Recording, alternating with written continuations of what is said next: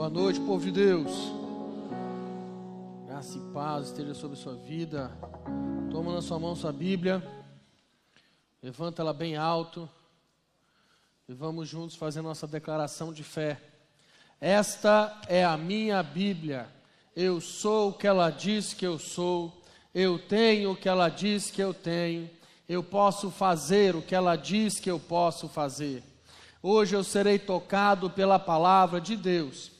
Eu audaciosamente confesso que a minha mente está alerta, o meu coração está receptivo.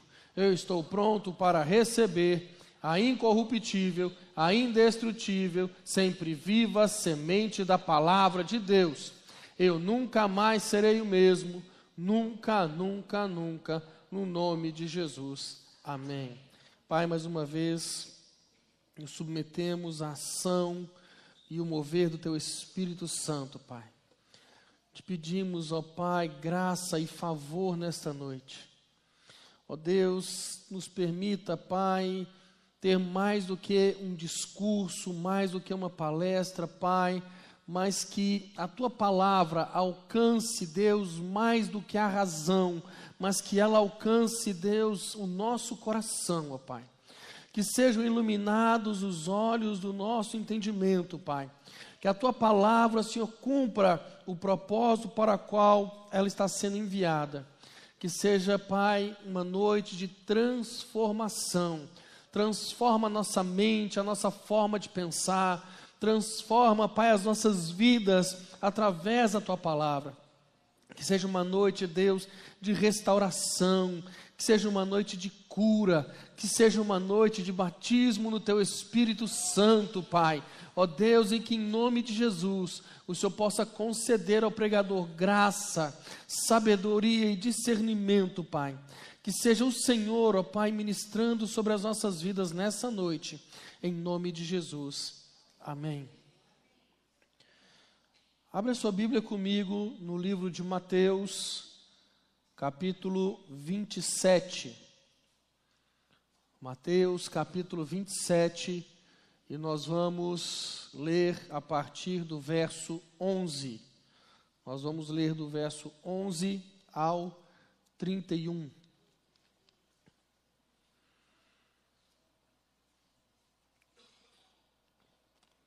Mateus 27, do verso 11 ao 31. Jesus estava em pé entre o governador, ante o governador, e este o interrogou dizendo: És tu o rei dos judeus? Respondeu-lhe Jesus: Tu o dizes. E sendo acusado pelos principais sacerdotes e pelos anciãos, nada respondeu. Então lhe perguntou Pilatos: Não ouves quantas acusações te fazem? Jesus não respondeu nenhuma palavra vindo com isto admirar-se grandemente o governador.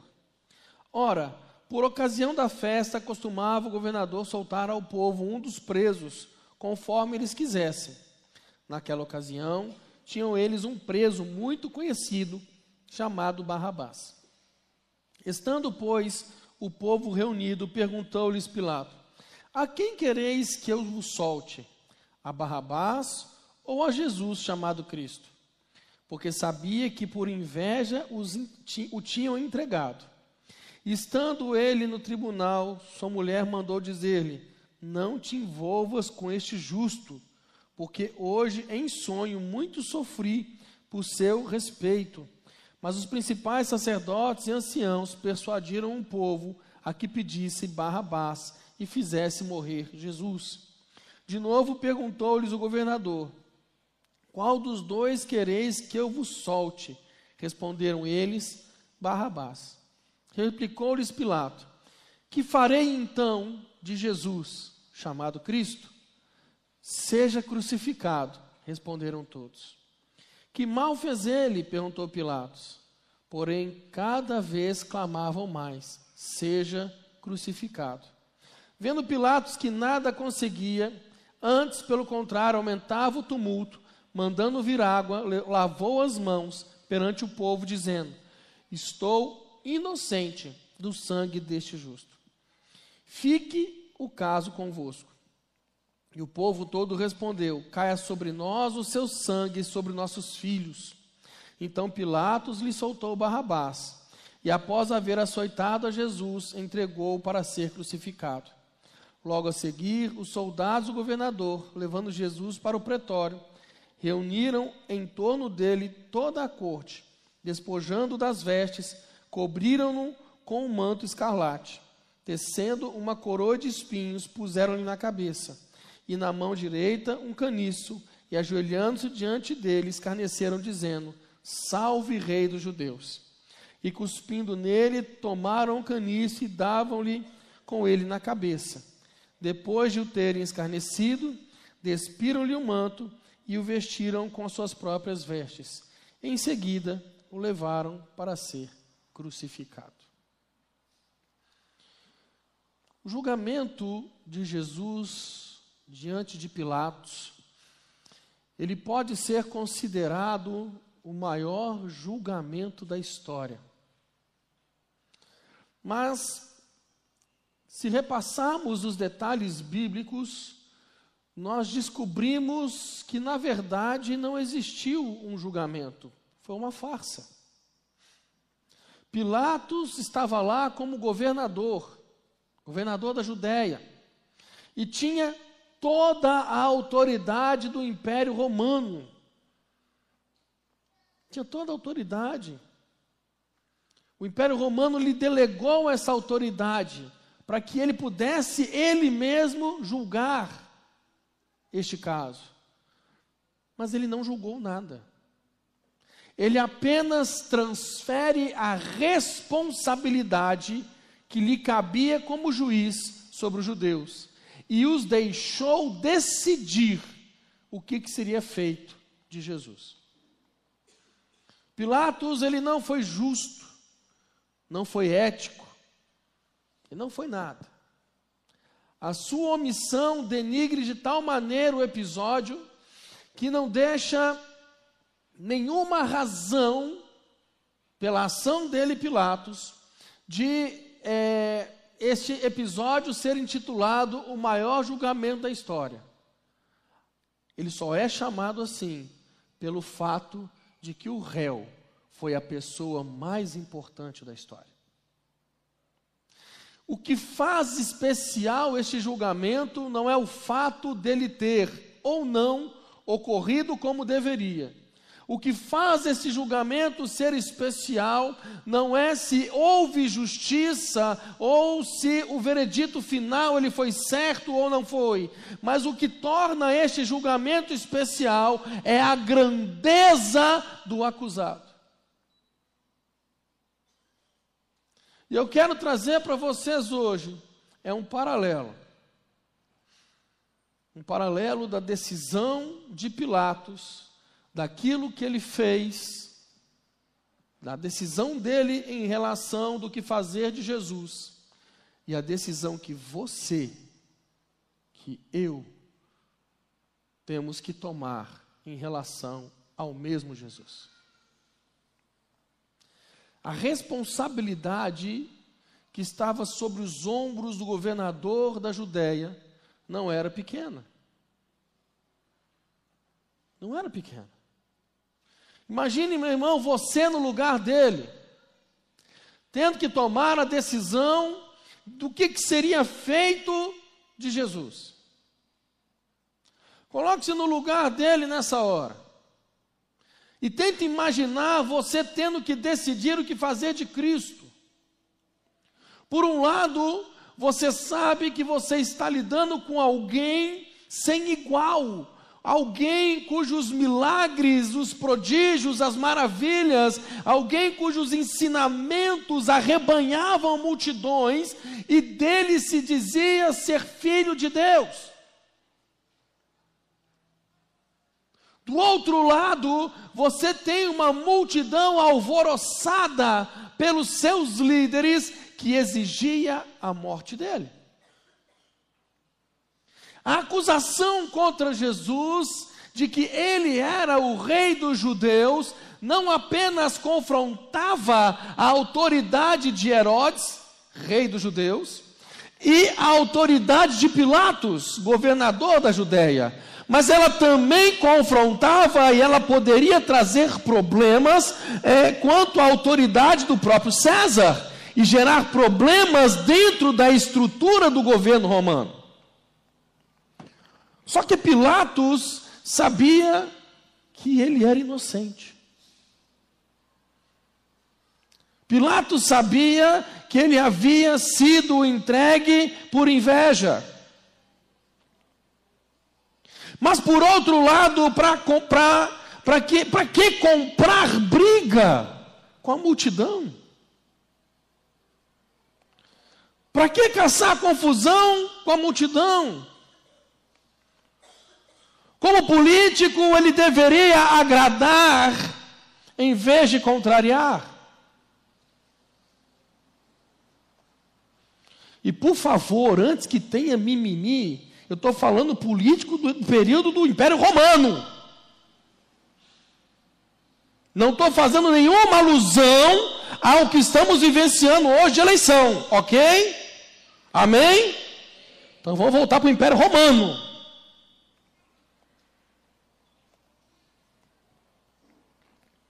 Ele, como político, tinha que agradar todo mundo ao invés de contrariar. Porque se ele contrariasse, ele poderia colocar sua cabeça a prêmio. Mas o juiz não quer ser injusto, principalmente porque tem que lidar não somente com sua consciência, como também com o aviso que a mulher dele dá para ele: não se envolva nas questões de tal justo. Não se envolva. Então, existe um peso sobre os ombros de Pilatos, um peso de responsabilidade. Não se tratava apenas de decidir o futuro de um homem, mas o mundo todo seria afetado diretamente pelo resultado daquele tribunal. Não só na dimensão natural, mas principalmente na dimensão espiritual. A grandeza do que ocorria ali era tamanha que as preocupações políticas e religiosas dos judeus e romanos, elas se tornavam insignificantes. Quando nós entendemos o que real, qual realmente é a situação, meu querido, eu creio que ninguém gostaria de trocar de lugar com Pilatos. Exceto pelo fato de que iríamos querer defender Jesus, mas somente por causa do entendimento que nós temos hoje.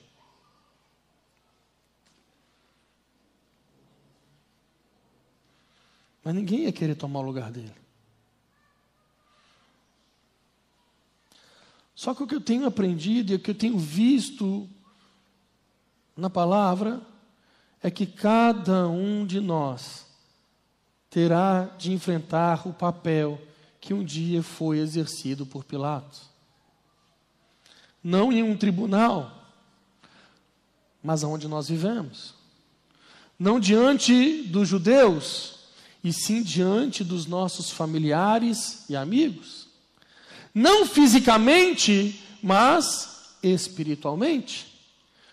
Pois o tribunal se repete nos dias de hoje e na vida de cada um de nós. De cada um. Permita-me provar-lhe pela Bíblia que eventos da história podem voltar a ocorrer hoje. Logicamente, não se trata de um círculo natural em repetição. Mas estamos falando de algo espiritual. Por exemplo, a crucificação de Jesus é um evento histórico que data quase dois milênios, dá mais de dois milênios. É algo inevitável, é inegavelmente passado. Isso já passou, isso já aconteceu. Isso marcou a história da humanidade a tal ponto que nós contamos os nossos anos a partir da crucificação, da morte.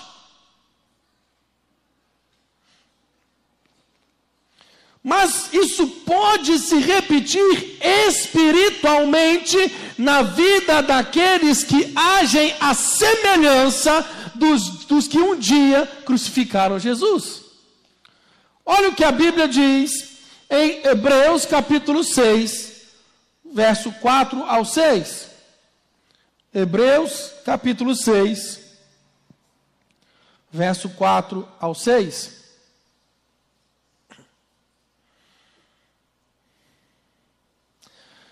Porque é impossível que os que já uma vez foram iluminados e provaram o dom celestial e se fizeram participantes do Espírito Santo e provaram a boa palavra de Deus e as virtudes do século, século futuro e recaíram, sejam outra vez renovados para arrependimento. Pois assim, Quanto a eles, de novo crucificam o Filho de Deus e o expõem à ignomia. Olha a frase. Visto que, de novo, estão crucificando para si mesmos o Filho de Deus. Meu irmão, eu não vou fazer nenhuma análise teológica do texto, apenas mostrar que é possível repetir hoje a crucificação de Cristo. E se é possível crucificá-lo novamente, também é possível repetir o mesmo tribunal que o condenou à cruz. Como assim, pastor? Irmão, tem gente que vive como se Jesus nunca tivesse morrido na cruz.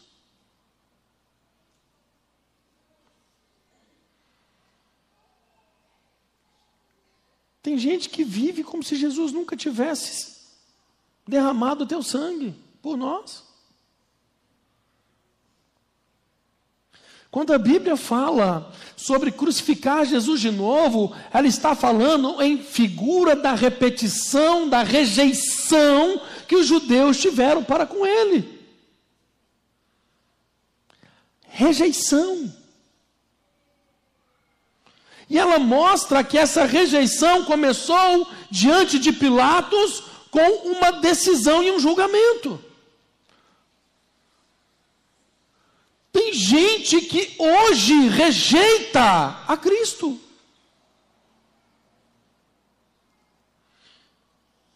Rejeita a palavra dele, a palavra de Deus. Tem gente que rejeita os princípios e valores que a palavra de Deus nos ensina.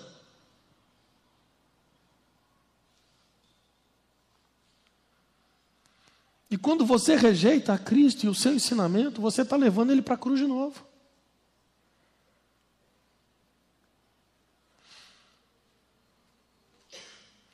Esse julgamento ele se repete nas nossas vidas. A partir do momento que exercemos o direito de escolha que Deus nos concedeu, também chamados de livre-arbítrio ou autodeterminação, para tomarmos nossa decisão pessoal sobre Cristo.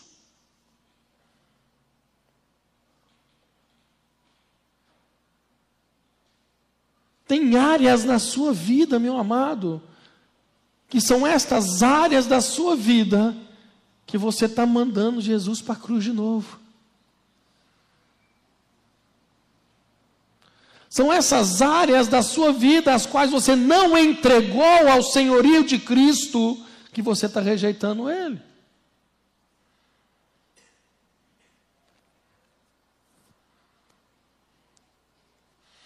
É interessante que você olha para a cara do, das pessoas e você vê que está todo mundo fazendo uma autoavaliação agora. Mas qual área da minha vida agora?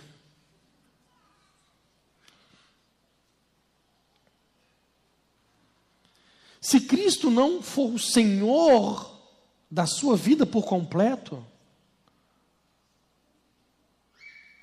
você está levando ele para a cruz de novo.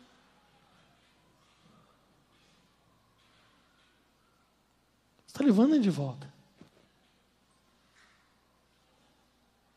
se ele não trouxer a transformação, se você não deixar ele trazer uma transformação sobre você, o que, que é ser transformado por Cristo? O que é essa tal transformação que tanto se fala? Meu irmão, é simples, é literalmente aquele que pecava não peca mais, Aquele que adulterava não adultera mais, aquele que bebia não bebe mais, aquele que fumava não fuma mais, aquele que fala, falava palavrão não fala mais. Aquele que se assentava à roda dos escarnecedores, hoje tem pavor dela. Mas toda vez que você se assenta de novo nessa roda, você está de novo mandando Jesus para a cruz.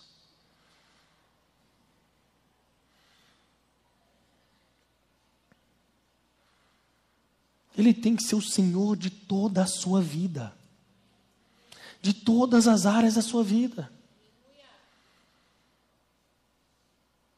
Aquelas pessoas que, têm, que tinham compulsão sexual, isso não pode existir mais na tua vida. Jesus é o Senhor da tua vida, Ele tem que trazer o controle e o equilíbrio. Mas toda vez que você é dominado pela compulsão, você está levando ele de volta para a cruz.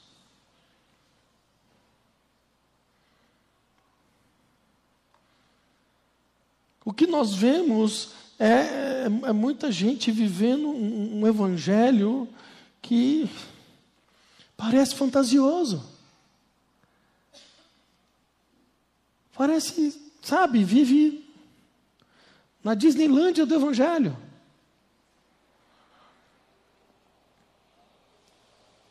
Ah, porque o, o, o, meu, o meu, problema, ah, eu estou vindo para Jesus agora e, e só vai mudar a minha história, só vai mudar a minha vida, só vai mudar as coisas na minha vida no dia, no dia que eu descer as águas e batizar. Aí pronto, destrava tudo. oh Jesus, se batismo viesse com manual de instrução. Ah, não, eu sou, eu viro nova criatura. Aquele que está em Cristo, nova criatura é. As coisas velhas já passaram, eis que tudo se fez. Tudo se fez. E por que, que você deixa a velha criatura dominar? Porque quando você desce as águas e você precisa sim ser batizado, tá? Senão daqui a pouco aparece alguém falando, pastor da Lagoinha de Porto Alegre fala que não precisa de batismo. Não é isso. Você tem que ser batizado. Você tem que descer as águas. Amém? Por isso a gente faz aqui o culto do batismo, que é lindo. E é na piscina, irmão. Eu já ouvi falar que tem que batizar em, em, em rio. Porque a água corrente leva o pecado embora. Oh, Jesus. Uma vez, um irmão falou assim: Poxa, eu vou ser o último do batismo, eu vou mergulhar no pecado de todo mundo. Oh, meu Deus. E é tão maravilhoso porque a velha criatura entra dentro da água. E quando a gente traz de volta, a velha criatura vem junto. Ela não fica lá dentro. Mas a partir do momento que Jesus entra na tua história, e o Espírito Santo passa a habitar na tua vida. Ele te dá a condição de dominar o velho homem. Você tem domínio sobre ele. Só que quando você perde o domínio sobre o velho homem, você está mandando Jesus de volta para a cruz. Você está vivendo como se ele não tivesse morrido na cruz pelos seus pecados. Então você precisa entender isso, irmão. Quando nós falamos de mudança de vida, é isso. É esse domínio, as tentações elas vêm. As afrontas elas vêm. As lutas elas vêm.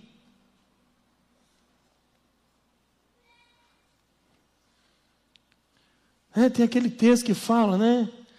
Quando, quando passares pelo fogo, quando passares pelas águas, ele não está dizendo se você passar pelas águas ou se passar, ele fala quando. Ou seja, uma hora você vai passar pelo fogo. Uma hora você vai passar pelas águas, pelas dificuldades, pelos problemas, pelas afrontas.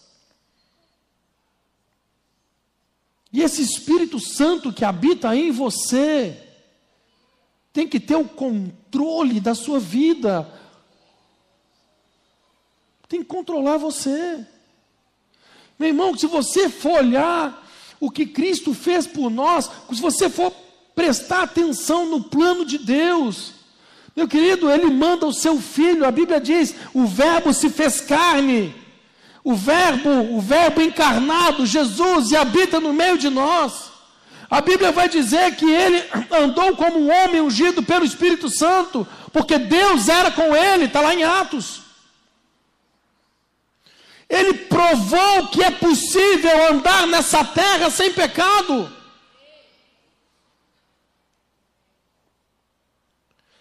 Antes dele, ele, ele foi para a cruz morreu na cruz, ele ressuscita. Então, glória a Deus. Meu Pai amado. Ele ressuscitou, irmão. E antes dele subir aos céus, ele dá uma orientação. Vocês aprenderam tudo comigo, mas falta um revestimento falta o poder, falta o meu espírito. O espírito da verdade, ao qual o mundo não pode conhecer, mas ele habita em vós e estará em vós para sempre. Esse espírito, o Espírito Santo de Deus, é ele que nos orienta.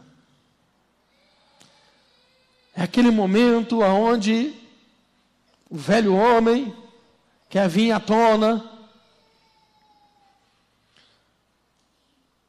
é, principalmente os sanguíneos, sabe, a ira se acende, sabe? Para os maridos é o momento da TPM, que vem assim, afora, e aí o Espírito Santo fala assim: faz isso não, maluco, controla, segura, faz isso não. É Ele quem te orienta o tempo inteiro, irmão. O tempo inteiro Ele te orienta. O tempo inteiro Ele fala. Deixa eu te contar uma coisa: o nosso Deus é um Deus que fala. Ele é um Deus que fala. O tempo todo. Ah, eu nunca ouvi Deus falar. Tem certeza? Quantas vezes veio assim no teu interior aquela impressão assim, não faz isso? Quem aqui já teve isso? Então, não sei se te contaram, mas é o Espírito Santo. É Ele. Quem aqui já teve assim aquela, aquela impressão de tipo assim, olha, faça isso agora. Levanta a mão. Então é Ele também. Só que quando você não dá ouvidos a esta voz, o velho homem toma conta. Quando você não dá ouvidos a essa voz, normalmente você faz bobagem. É ou não é? Normalmente dá ruim. Dá problema.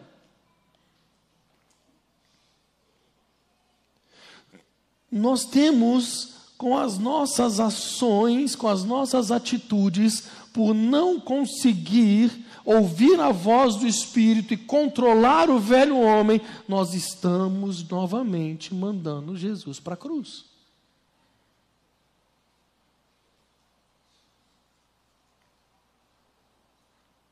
Nós precisamos, meu irmão, entregar todas as áreas da nossa vida nas mãos dele. Todas as áreas. Todas.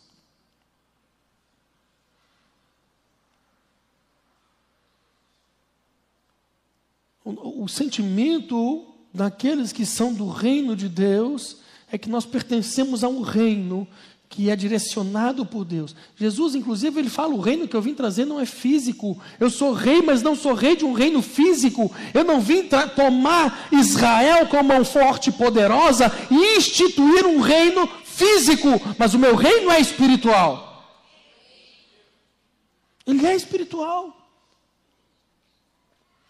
Meu irmão, nós somos cidadãos dos céus.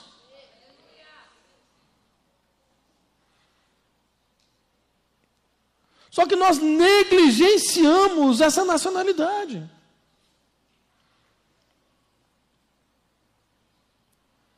Completamente. E nós deixamos o velho homem aflorar e tomar conta.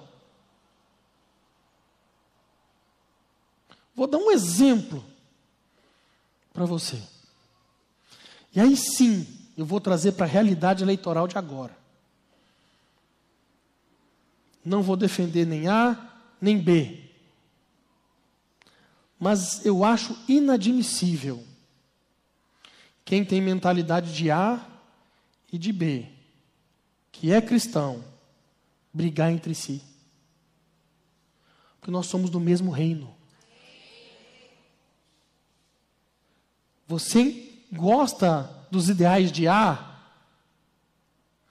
Você gosta dos ideais de B? Mas nós somos cidadãos dos céus, irmão. Nós não podemos um ofender o outro. Nós não podemos um é, é, querer o mal do outro, porque um pensa diferente de mim. Você está entendendo, irmão? Você está entendendo? Ai, fulano é, é, gosta de tal, então eu não quero mais saber dele. Oh, que reino é esse, irmão, que você vive? Que fala que nós temos que orar uns pelos outros, amar um ao outro, cuidar um do outro. Ele não, a Bíblia não fala. Jesus, quando ele dá o, o, o mandamento, ele fala: amar o Senhor teu Deus de todo o teu coração, toda a tua alma, todo o teu entendimento. E o segundo, amará ao próximo como a ti mesmo. Ele não fala amará ao próximo se pensar igual a você.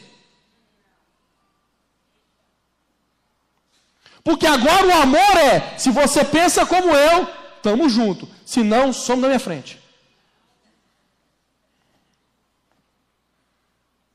Não pode, irmão. A igreja de novo está mandando Jesus para a cruz. De novo.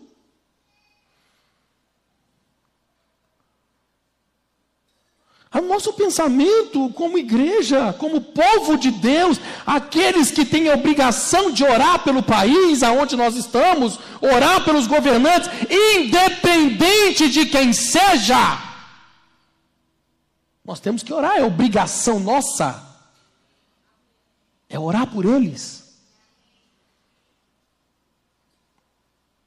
Agora, você pensa de um jeito, você defende os ideais de um candidato? Cara, eu defendo de outro. Mas nós somos irmãos em Cristo. Vamos embora. Vamos orar pelo país. Vamos orar pela nação. Vamos orar pelos dois. Para que, indiferente, independente de quem ganha, Deus governe o Brasil através de quem ganhar. É por isso que nós oramos pelo Brasil, irmão. Eu oro pelo Brasil não é por causa de A ou de B, mas para que Deus governe o país. Nós temos que parar de mandar Jesus de volta para a cruz e começar a viver o reino de Deus. O reino de Deus ele tem que viver não é da boca para fora.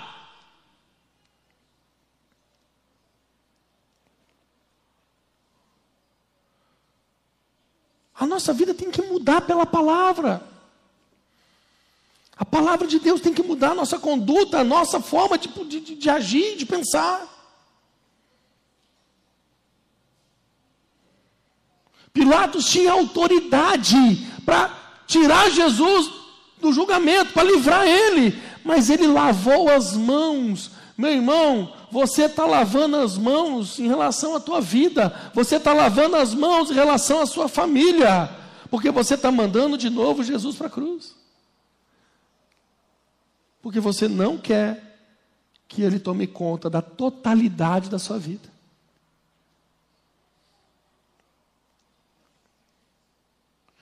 Qual é a área da sua vida que você não está deixando Jesus ser o Senhor?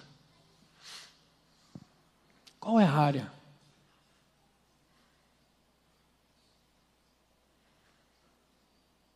Seus sentimentos? Seu relacionamento? Sua família? Suas finanças? Seu trabalho?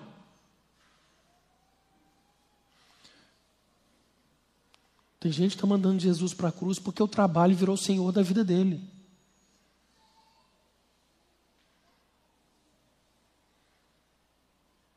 Cuidado.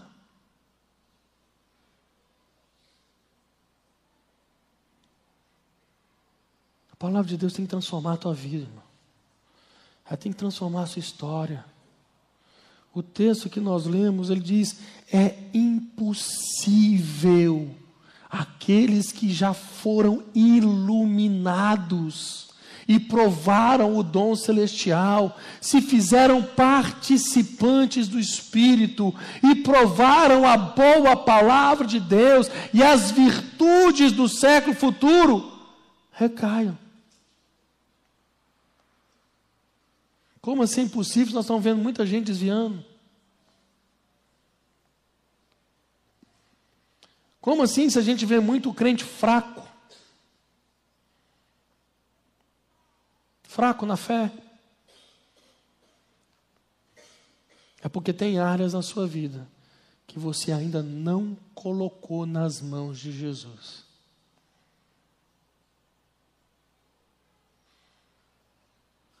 Que Ele hoje está diante de você, irmão. Jesus está diante de você. Você, nessa noite, tem o mesmo poder que Pilatos tinha.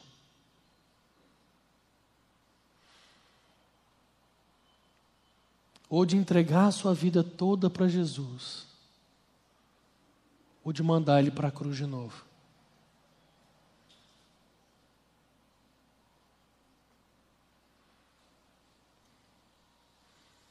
Você tem esse poder hoje. O que, que você vai fazer?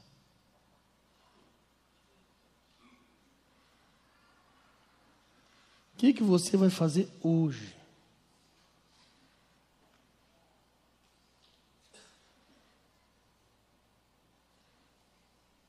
Tem gente que está aqui que você realmente nunca verdadeiramente você verdadeiramente não entregou sua vida a Cristo. Você ainda tem que ter o controle de tudo.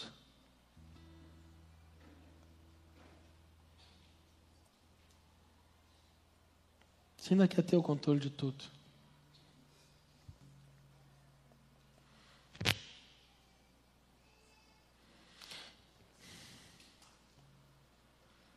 Fica de pé no seu lugar.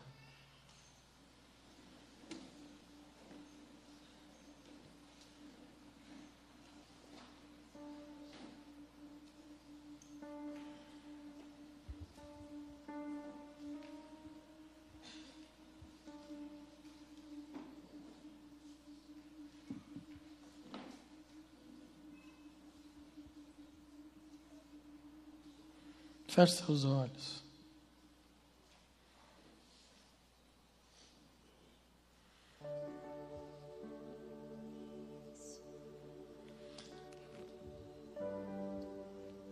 Mas antes de eu comer, com os olhos, todos com os olhos fechados, antes de eu começar a orar em relação ao que nós ouvimos hoje na palavra, eu estou com algo me incomodando desde o começo. Quem é você que está com uma dor na coluna, na região da cintura, mas uma dor muito forte na coluna. Levanta a sua mão, nós precisamos orar por você. Lá atrás, precisa de um pastor lá atrás, ó. Chega um pastor lá agora e ora lá. Duas, isso. Desde o início do culto eu estou com, com isso. Ora, dando palavra de ordem no mundo espiritual. Para que seja curado agora em nome de Jesus. Todos com os olhos fechados. E a pergunta que fica para você é essa: O que você vai fazer de Jesus? Vai entregar sua vida por completo a Ele? Todas as áreas, todas, todas, todas. Ou você vai mandar ele de novo para a cruz? O que, que você vai fazer? Comece a falar com o Senhor aí. Tem áreas da sua vida que você precisa, que você ainda não entregou.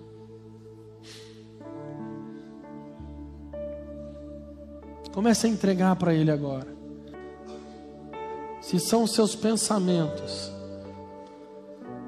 Sabe, Isaías fala, né?